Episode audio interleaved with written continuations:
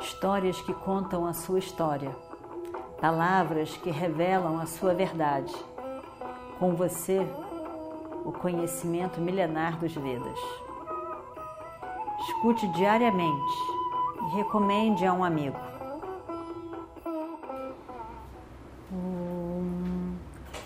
Vakratunda Mahakaya Suryakoti Samaprabha Nirvignam Kurume Deva Sarvakaryeshu Sarvada Continuando então a nossa história do Mahabharata. Na verdade, não é uma fome de uma coisa comum. Eu sou Agni, o fogo. E por muito tempo eu estou esperando vocês dois virem aqui. Como eu estou esperando? Tem muito tempo mesmo. Me disseram que vocês viriam. E agora que vocês estão aqui, eu entendi que vocês vão poder satisfazer o meu desejo. Eu já tentei muitas e muitas vezes engolir toda essa floresta cândava, devorar toda a floresta cândava inteira, com tudo que tem dentro dela. Ela é muito, muito grande. Mas eu nunca consegui fazer isso. Eu nunca consegui fazer isso porque lá mora Takshaka. E Indra é amigo dele. Takshaka é o rei das serpentes. Kandava é a, a casa de Takshaka. Então, toda vez que eu chego perto da floresta e começo a devorar a floresta com toda a fome que eu sinto, e evidentemente que a fome do fogo é para devorar com fogo, tocando fogo naquilo. Quando eu começo a queimar essa floresta, Indra manda chuvas e mais chuvas e acaba com a minha graça. Eu não consigo.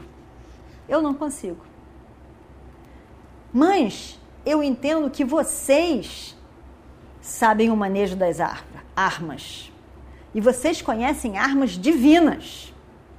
Então, vocês vão poder resolver o meu problema.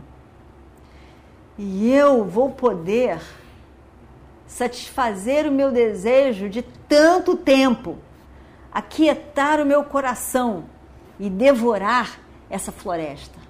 Eu preciso, eu preciso devorar essa floresta. Krishna e Arjuna ficam completamente surpresos. Que pedido é esse? Que pessoa é essa? Como é que é isso? O que, que ele está pedindo? Mas enfim, é um pedido de um Brahmana. E Arjuna diz: Você está certo por uma coisa. Nós, eu e Krishna, temos armas divinas. E a gente pode, com essas armas, tentar segurar a chuva de Indra. Mas, na verdade, eu não tenho nós sabemos usar as armas divinas, mas nós não temos as armas que possam ser usadas adequadamente.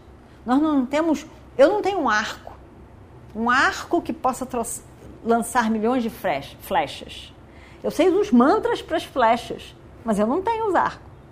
Eu não tenho arco, eu não tenho as flechas, eu não tenho as aljardas, aljavas, eu não tenho, eu não tenho uma aljava, Eu não tenho carro, não tenho cavalos puxando carros, me falta tudo isso. Então, se você me arranjar tudo isso, aí então, com certeza, nós poderemos lidar com Indra e a sua chuva e proteger toda essa floresta para que você possa devorá-la, como é a sua necessidade. Aí sim, Com essas armas, eu posso ser muito poderoso, mas Krishna é muito, muito mais do que eu. Não tem ninguém igual. E com todas as armas, realmente nós poderemos fazer o que você nos pede. A Agni adorou essa conversa toda. Né? E, na verdade, a gente vai ver o quanto isto é um prelúdio da guerra que está para acontecer, que nem ninguém sabe. Evidentemente, Krishna sabe.